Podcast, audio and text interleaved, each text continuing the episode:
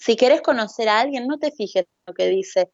Mira lo que sueña, su manera de reaccionar frente a lo complicado de la vida, lo que dice de los demás, sobre todo cuando no está de acuerdo. Fíjate en sus amigos, en sus logros de la vida. Y con logros me refiero a poder convertir lo difícil en posible. Si quieres conocer a alguien, no te fijes en lo que dice, sino en lo que hace y en el hilo que une ambas cosas. Sin Wololo.